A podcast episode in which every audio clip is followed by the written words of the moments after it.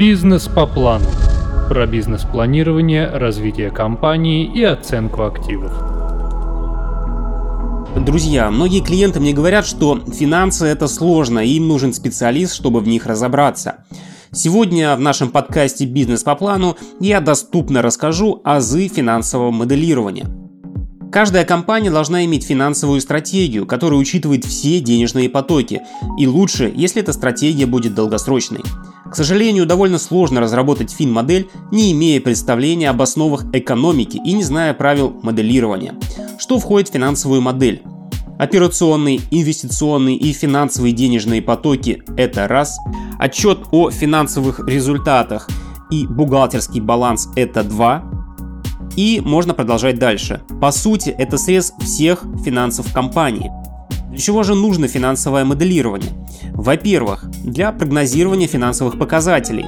Выручка, прибыль, денежный поток и так далее. Сложно двигаться без плана. Например, мы в своей компании строим план максимум на один год, и в этом плане учитываем наши доходы и расходы. В итоге планируем прибыль.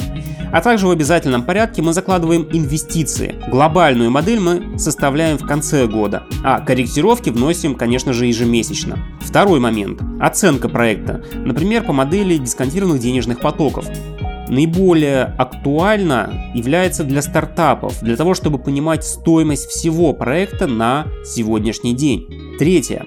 Анализ эффективности компании и ее финансовой устойчивости.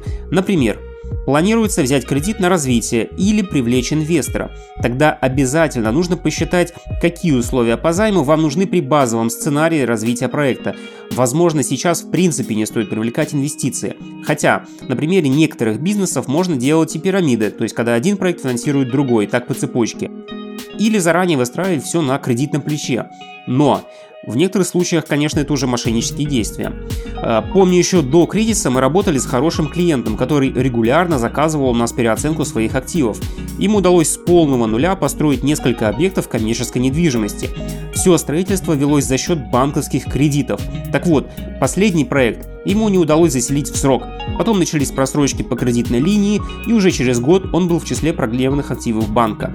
По своему опыту никому не желаю взаимодействовать с проблемщиками Большого Зеленого банка. К сожалению, мы не предложили ему просчитать финансовую модель с нашей помощью. Возможно, в таком случае ситуация была бы иная. Четвертое. Возможность рассмотреть различные сценарии развития проекта. Например, меняем конверсию сайта, или бюджет, или целевую аудиторию, или, возможно, сам продукт и смотрим, как это отразилось на годовой прибыли. И последний пункт – структурировать все свое видение бизнеса. С чего же нужно начать? Важно структурировать ваше представление о бизнесе, чтобы его можно было понятно изобразить в Excel.